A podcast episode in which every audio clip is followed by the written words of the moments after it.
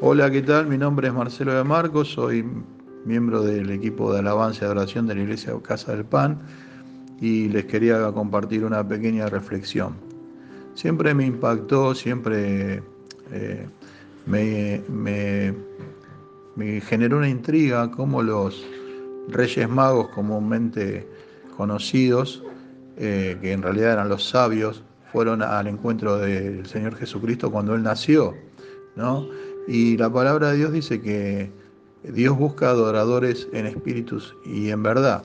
Y a esos sabios nadie les había avisado, fue Dios el que le mostró y movió su corazón para que vayan a adorar al niño a Belén.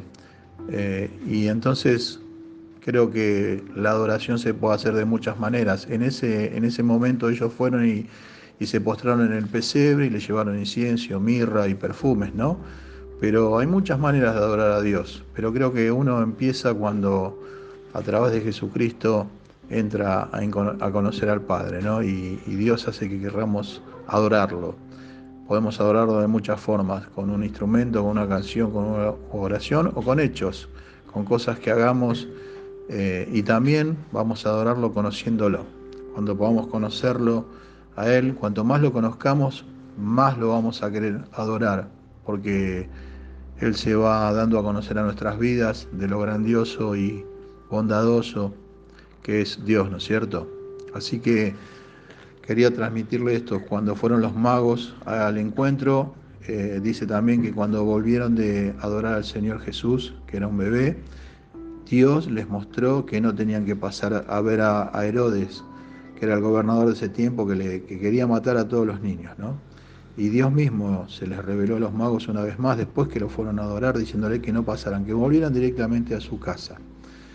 Y yo creo que cuando nosotros eh, ponemos a adorarnos a Dios y entramos a conocer a Dios y de alguna manera tenemos intimidad con Dios, eh, Dios empieza a hablarnos a nuestras vidas y muchas veces o siempre es para bendecirnos, a veces para avisarnos de cosas, a veces para que podamos hacer cosas que Él quiere que hagamos.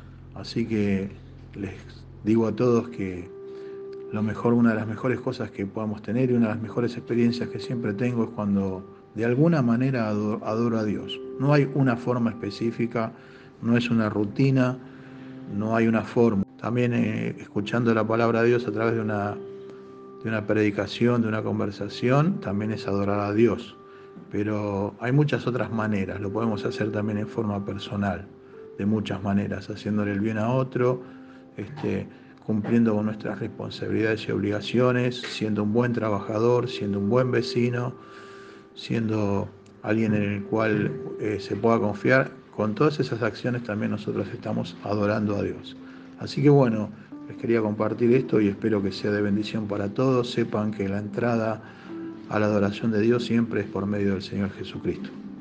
Dios los bendiga y que estén todos bien.